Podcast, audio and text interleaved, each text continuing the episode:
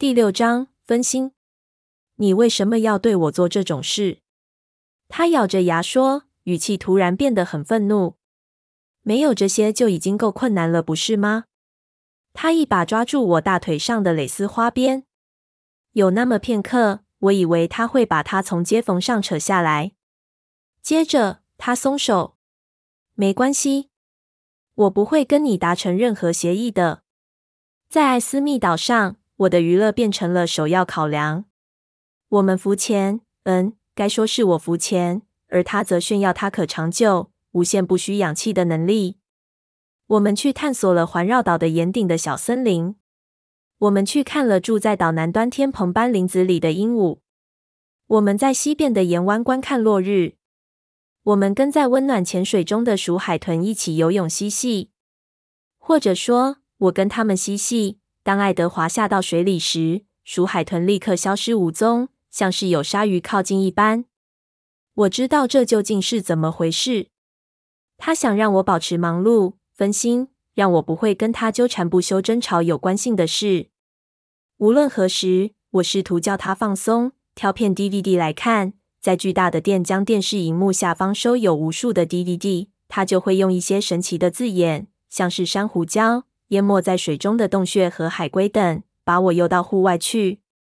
我们整天不是去这里，就是去那里。因此，当太阳终于下山时，我总是饿得半死，也累到精疲力竭。每天晚上吃过晚餐后，我就趴倒在盘子旁。有一次，我真的就趴在桌上睡着了，是他把我抱到床上去的。会有这种状况，也有部分原因是爱德华总是做了超过一人份的食物。但我在上山下海一整天之后实在太饿，几乎总是把东西吃光。于是吃太饱又太累，我几乎没办法让眼睛保持张开。毫无疑问，这整个都是计划的一部分。精疲力竭对我的企图说服他，当然帮不了忙。但我并未放弃。我试过讲道理、辩论、抱怨，都完全无用。通常。在能把事情更进一步讲清楚前，我就已经不省人事了。然后我的梦境变得好真实，大部分都是噩梦。我猜，因着岛屿的各种鲜艳色彩，使这些梦变得越来越生动，以至于无论我睡多久，醒来时仍旧很疲惫。在我们抵达这岛大约一个礼拜后，我决定尝试妥协。这方法在过去对我们是有效的。现在。我睡在蓝卧房里，清洁人员要到明天才会来，所以白卧房仍然覆盖着一层雪白的羽毛。蓝卧房比较小一点，床的比例也比较恰当。墙的颜色深，是柚木镶嵌，所有家具设备都是豪华的蓝色丝绸。晚上睡觉时，我也开始穿爱丽丝选的那些贴身衣物，它们穿起来跟她帮我打包的那些布料少到不行的比基尼比起来，反而不算暴露。我好奇他是不是预先看到为什么我会需要这类东西的情境，然后忍不住站立，被这想法弄得尴尬不已。我先从无害的象牙白缎子开始，担心着暴露出太多肌肤会招致反效果。不过我已准备好做任何尝试。爱德华似乎一无所觉，仿佛我穿的是跟在家时一样的破烂旧睡衣。那些淤青现在好多了。有些地方已经变成黄色，有些地方已经全部消失。所以今晚当我在装潢优雅的浴室准备好时，我拿出最吓人的一件。它是黑色的蕾丝，还没穿上，光是看就让人难为情。在踏进卧房前，我小心刻意不要去看镜子，我不想害自己不知所措。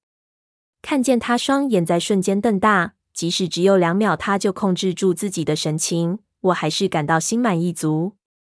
你觉得如何？我问，踮起脚尖转个圈，好让他每个角度都看得到。他清了清喉咙。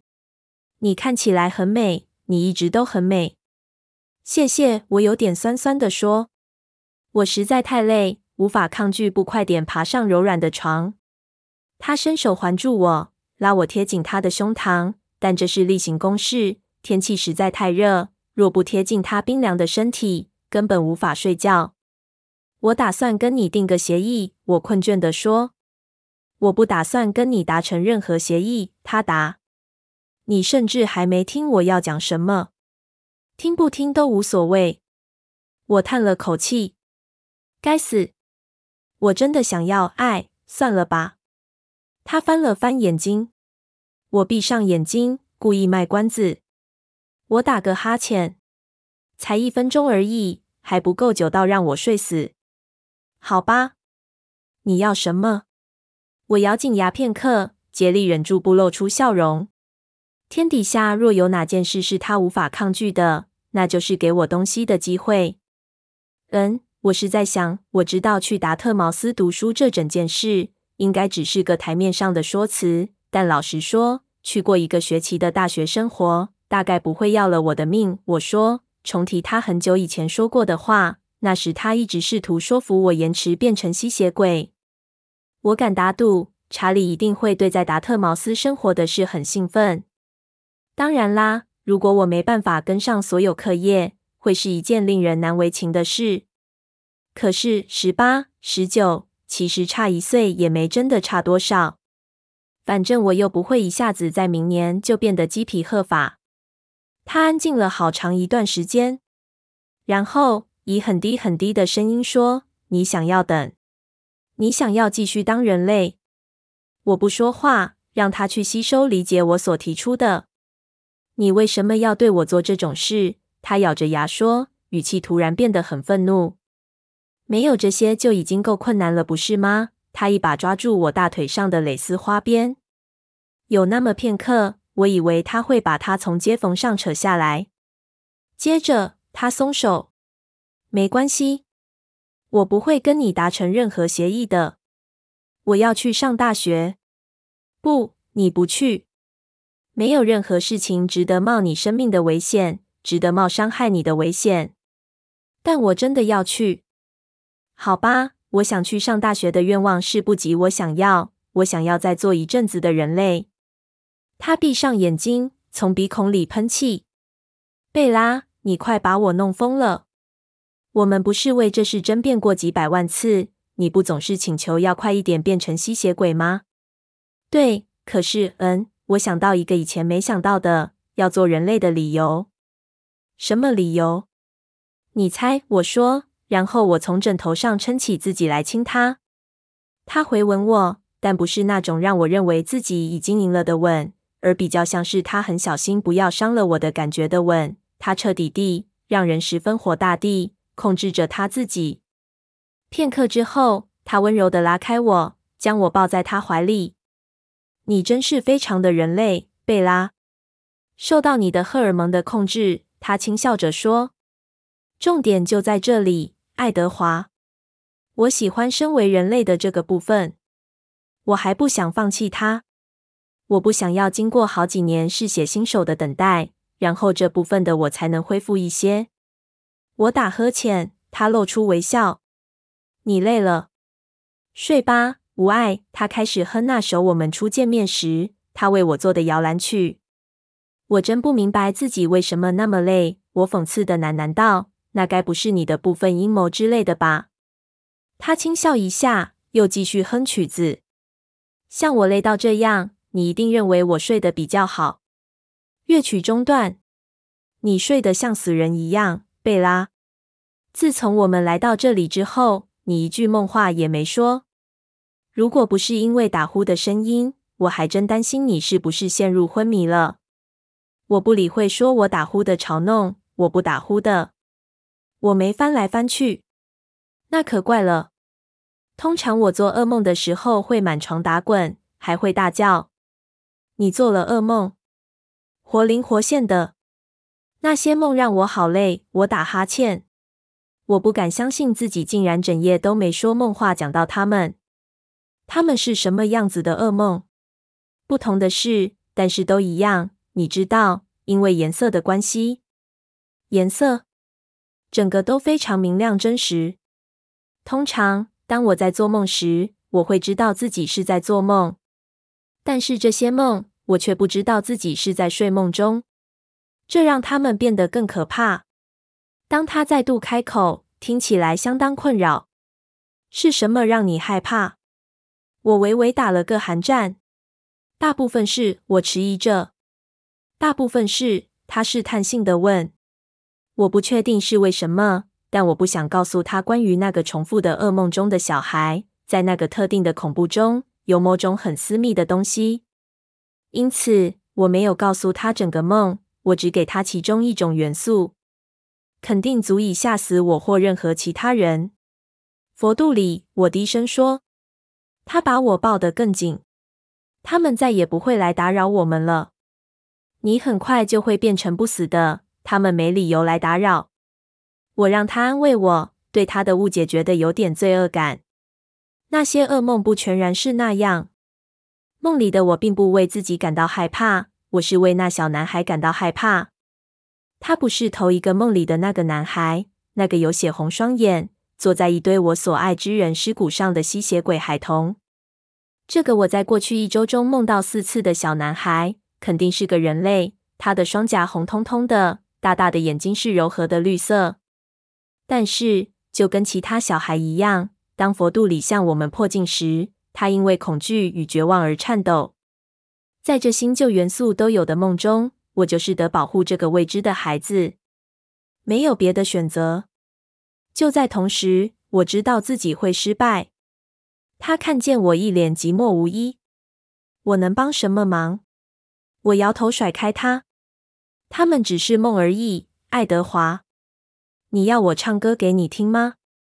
如果它能让你不做噩梦的话。我可以唱一整夜，他们也不完全都是噩梦，有些很不错，非常多彩多姿。在水底下有鱼跟珊瑚礁，整个似乎就像真的一样。我不知道自己是在做梦，也许问题是在这个岛，这里真的很明亮。你想回家吗？不，不，还不想。我们不能再多住几天吗？贝拉，你想住多久，我们就可以住多久。他向我保证。学期什么时候开始？我之前没注意。他叹气。他也有可能开始继续哼歌，但我还没确定，人就睡着了。稍后，我在黑暗中醒来，整个人充满震惊。梦境是如此真实，如此栩栩如生，如此有感觉。我大声喘着气。现在。因黑暗的房间而分不清方向。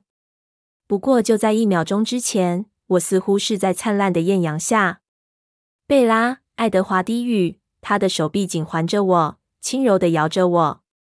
亲爱的，你还好吗？哦，我又喘了一声。只是个梦，不是真的。眼泪突然毫无由来地溢出我双眼，涌流下我的脸，连我自己都大吃一惊。贝拉。他说：“大声了点，这回满是担心。怎么回事？”他惊慌，冰凉的手指抹掉我滚烫脸颊上的泪，但其他的紧接而下。只是个梦，我无法抑制自己声音里低低的啜泣。愚蠢的眼泪令人烦扰，但我无法控制那紧抓住我的难以置信的悲伤。我确切的希望那梦是真的。没事了，无碍，你很好。我在这里。他轻摇着我，对安慰而言，有点太快太急了。你又做了另一个噩梦吗？那不是真的，那不是真的，不是噩梦。我摇头，用手臂用力抹我的眼睛。是一个好梦。我又泣不成声了。那你为什么哭？他迷惑地问。因为我醒了，我哭道，双手紧紧环住他的颈项，贴着他的喉咙哭泣。他对我的逻辑立刻笑起来，但笑声因关切而绷紧。都没事了，贝拉。来，深呼吸。他好真实，我哭说。我要他是真的吗？跟我说说这个梦。他鼓励我，说不定会有帮助。我们在沙滩上，我声音变小，后退，用模糊的泪眼看着他那焦虑的天使般的面孔，在黑暗中朦朦胧胧的。我沉思的望着他。那没道理的悲伤开始消退，然后呢？他终于试探的问。我眨眼挤出泪水，内心撕扯着。哦，爱德华，跟我说，贝拉，他请求说，因为我声音中的痛苦。他睁大的双眼中满是忧虑，但我没办法。于是，我再次把双臂缠紧他的颈项，我的嘴火热的吻住他。那完全不是欲望，是需要，对痛苦的剧烈程度的需要。他的反应是立刻的，但很快接着而来的是他粗鲁的拒绝。他在惊讶中尽可能温柔地挣脱我，抓住我的肩膀，把我推开。不，贝拉，他看着我，坚持说，仿佛他担心我丧失神智似的。我的手臂垂下来，被打败了。那奇怪的眼泪重新奔流下我的脸，我喉中又升起新的啜泣。他是对的，我一定是疯了。他充满困惑，痛苦的双眼瞪着我。我对对对不起，我含糊地说。但他又拉我靠着他，把我抱紧在他坚硬的胸前。我没有办法，贝拉，我没有办法。他的呻吟中充满痛苦。求求你，我说。我的请求音贴着他而压抑不清楚。拜托，爱德华。我不清楚他究竟是被我泪水颤抖的声音所感动，或是他对我突然的进攻毫无准备，或是他的需要在那一刻跟我的一样，已是完全无法忍受。但无论是什么理由，他呻吟一声投降了，将我的唇再度拉向他的。于是，我们开始了我梦境所中断的。当我在早晨醒来时，我动也不敢动，试着保持自己的呼吸平稳。我甚至害怕张开我的眼睛。我趴在爱德华的胸口上，但他完全静止，他的双臂也没抱着我。这是个坏兆头。我害怕承认我醒了，必须面对他的愤怒，无论这怒气是针对谁的。小心翼翼的，我从睫毛缝中往外瞄。爱德华瞪着顶上暗暗的天花板。双臂枕在脑后，我用手肘撑起身子，好让自己更清楚看见他的脸。很平静，毫无表情。我有多大的麻烦了？我小声的问。罄竹难书，他说，但转过头来对我露出得意的一笑。我大大松了口气。我真的很抱歉，我说，我不是故意。嗯。昨晚我真的不知道是怎么回事。我对昨晚记忆中那毫无理性的泪水、压倒性的悲伤，忍不住摇头。你始终没告诉我，你到底梦到什么？我猜我没说，不过我差不多已经把它的内容表现给你看了。我紧张地笑着说：“哦。”他说，他双眼睁大，然后眨了眨。真有意思。那是个很好的梦。我喃喃说。他没接话，因此几秒钟后，我问：“我被原谅了吗？”我正在想这件事。我坐起来，打算查看自己，至少目前没看到任何羽毛。但是当我一动，一阵奇怪的晕眩袭来，我晃了一下，跌回枕头上。哇哦，头昏！接着他的双臂便环住了我。你睡了好久，十二个小时。十二个小时，太奇怪了。我说话时快速看了一遍自己，试着别让动作太显眼。我看起来还好，手臂上的淤青仍是一个礼拜前留下的，发黄的那种。我伸个懒腰测试一下，也觉得不错。事实上，比不错还好。盘点都完整吗？我怯懦地点点头。所有枕头看来都逃过一劫了。不幸的是，对你的呃睡衣，我却没办法说同样的话。他对床角点了点头，在那里，丝质的床单上横散着好几块黑色蕾丝碎片。真糟糕，我说，我还蛮喜欢那件的。我也是。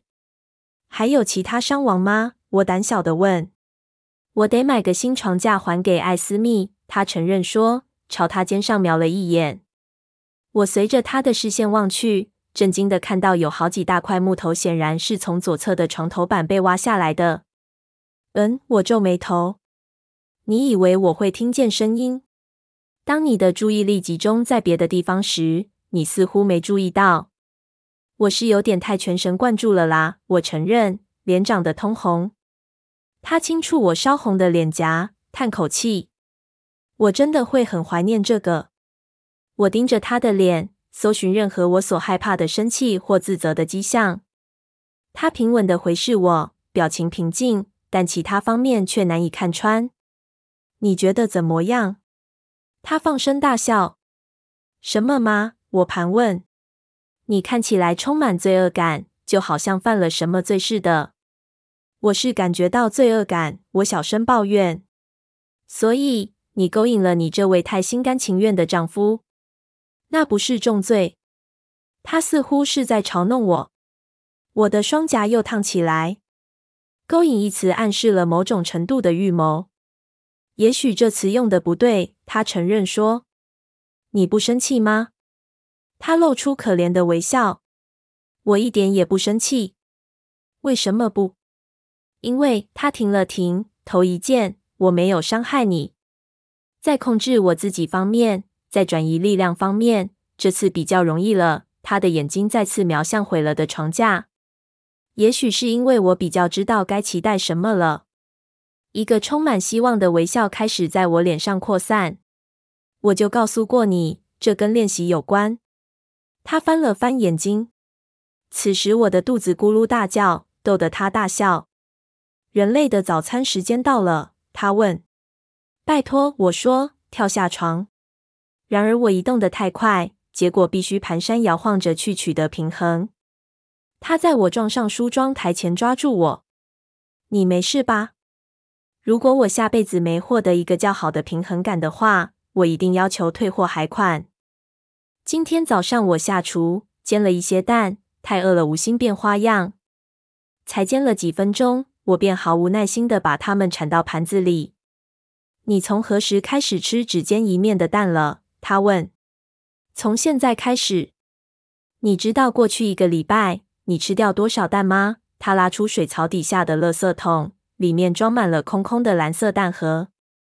真怪！我在吞下一口极烫的蛋后说：“这地方把我的胃口都搞乱了，还有我的梦，跟我已经够不可靠的平衡感。但我喜欢这里。不过，我们说不定很快就要离开了，好准时抵达达特茅斯，对吗？哇，我猜我们还需要找个地方住跟放东西之类的。”他在我旁边坐下。你现在可以放弃假装要上大学了，你已经得到你想要的，而且我们也没达成协议，所以没有附带条件。我哼了一声。爱德华，这才不是假装，我才不会花我自由的时间，像有些人那样在那里不停算计。我们今天要怎样让贝拉精疲力竭呢？我滑稽地模仿她的声音，不过学得不像。他大笑，毫不害臊。我真的想要再有多一点当人类的时间。我靠过去，手抚过他赤裸的胸膛。我要的还不够。他怀疑的看着我。要这个？他问，抓住我往下移到他腹部的手。从始至终性才是关键吗？他翻了个白眼。我怎么没想到这点？他讽刺的嘀咕。我可以给自己省下一大堆口舌利器。我大笑，对，说不定可以。你实在太人类了，他又说。我知道。他的嘴角露出一丝微笑。我们要去达特茅斯？真的吗？我说不定才一个学期就被当掉了。我会叫你。那笑容变大了。你一定会爱上大学的。你想这时候我们还能找到一间公寓吗？他做个鬼脸。看起来有罪恶感。嗯，你知道，我们算是有栋房子在那边，以防万一。你买了一栋房子，房地产是向好投资。我扬起一边眉毛，算了，随他去。这么说来，我们已经准备好了。我得看看我们是不是能把你之前的车子保留的久一点。对哦，老天保佑，我不会在路上撞到坦克车。他咧嘴而笑。我们可以再继续住多久？在时间上我们没问题。如果你想要的话，还可以再住几星期。然后我们可以去看看查理，再出发去新罕普夏。我们可以跟瑞尼一起过圣诞节。他的话描绘出一幅非常快乐的不久的将来，当中的每个人都不必受苦。那个已经全被忘记的雅各抽屉。发出了咳咳声，于是我修正这想法：几乎每个人都不必受苦。这并没有让事情变得容易一点。现在我确切知道了身为人类有多好之后，要让我的计划摇摆不定的念头很诱人。十八或十九岁，十九或二十岁，真的有差吗？我不可能在一年中变化很大啊。而身为人类跟爱德华在一起，这选择随着每一天过去变得更棘手。几个礼拜，我同意。然后，因为时间似乎永远不够，我加上一句：“所以我在想，你知道我之前说的练习的事。”他大笑。你可以先暂缓这念头片刻吗？我听到有船靠近，一定是清洁人员到了。他要我暂缓这念头，所以意思是，他对于有关练习的事不会再给我任何啰嗦了吗？我露出微笑。让我去跟加斯塔沃解释一下白卧房的混乱，然后我们可以出门去。在南边森林里有个地方，我不想出去。我今天不要在岛上健行走个不停。我要留在这里看部电影。他撅起唇，试着不对我不满的口气笑出来。好吧，随便你想做什么。我去应门时，你要不要先去挑个片子？我没听到敲门声啊。他把头歪向一边，听着。半秒之后，大门响起胆怯的轻敲声。他露出笑容，转身朝玄关走去。我慢慢晃到大电视底下的柜子前，开始扫描那些片名。实在很难决定要从哪开始。他们收藏的 DVD 比出租店还多。我听见爱德华低沉、丝绒般的声音回到大厅来。正以我才是完美的葡萄牙语流利的与人对话，另一个比较粗哑的人类声音以同样的语言回答。爱德华领他去房间，边走边朝厨房指了指。两名走在他旁边的巴西人看起来不可思议的矮小黝黑，其中一位是胖胖的男人，另一个瘦一点的是女人。两人的脸上都有好多皱纹。爱德华比了比我，脸上带着骄傲的微笑。我听到我的名字加在一连串不熟悉的词句里，我想到白卧房中他们很快就会碰到的那堆混乱的羽毛，不禁有点脸红。那矮小的男人客气地对我微笑，但那娇小的咖啡肤色的女人没有笑。她瞪着我，脸上混合震惊、担忧，瞪大的双眼中主要是恐惧。在我能有所反应之前。爱德华已经示意他们跟他朝那间鸡舍去，他们跟着他走了。当他再度出现，只有他一个人。他迅速走到我旁边，伸出手臂环抱着我。他怎么了？我急切地低声问。还记得他惊慌的表情？他耸肩，泰然自若地说：“考拉是半个提卡纳印的安人。他的成长环境让他比那些活在现代世界里的人更迷信。”或者你可以说是更有意识。他猜到我是什么人，或猜得够近。他听起来仍不担心。他们在此有自己的语言。洛比苏曼，注六，一种喝血的魔鬼，极爱猎捕美丽的女人。他对我抛来挑逗的眼神。只有美丽的女人吗？嗯，那还真谄媚。他看起来吓坏了。我说，他是吓坏了，但他主要是担心你。他很害怕。为什么我只把你单独留在这里？他不怀好意的低笑，然后看向那整墙壁的电影。哦，好吧，你何不挑部我们可以一起看的片子？那是件可令人接受的人类活动。是啊，我相信看电影可以说服他你是个人类。我大笑说，将双臂紧抱住他脖子，踮起脚来。他低下头来，好让我吻他，双臂紧抱住我。将我从地板上抱起来，这样他就不必弯着腰接吻。别管什么电影了，我咕哝着，他的唇下滑到我的咽喉，我的手指抓紧他红褐色的头发，然后我听到一声惊喘，他突兀地把我放下来。考拉僵立在门廊上，黑色的头发沾着羽毛，双臂抱着的大麻袋里有更多的羽毛。他脸上有种惊恐至极的神情，他瞪着我，双眼圆睁。我脸红，低下了头。他恢复了正常，喃喃说着些什么，虽然是我听不懂的语言，但很明显是在道歉。爱德华微笑着，用友善的口气回应他。他转开了黑色的双眼，继续朝走廊往下走。他在想，我想他在想的事，对吗？我低声抱怨。他对我弯来绕去的句子大笑。对，这个，我说，伸出手随便摸，抓出一部片子，放这部，然后我们可以假装在看电影。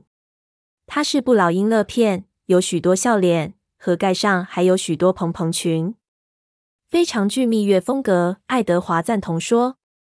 当演员们在荧幕上自信的跳着开场曲子时，我懒洋洋的在沙发上躺下，舒服的窝进爱德华的怀里。现在我们要搬回白卧房住了吗？我随口懒懒的问。我不知道，我已经把另一个房间的床头板毁得一塌糊涂了。如果我们把破坏限制在这屋子的某个区域，或许伊丝蜜哪天会再邀请我们来。我露出大大的笑容。所以。还会有更多破坏。他对我的表情大笑。我想，如果我先策划好，会比较安全，比我让你再度主动攻击我安全。那只是时间的问题。我若无其事的同意，但我的脉搏加速跳动。你的心脏有什么问题吗？没啊，壮得像匹马一样。我停了停。你现在想去勘察一下损毁的区域吗？也许等到只剩下我们两个人时。会比较不失礼。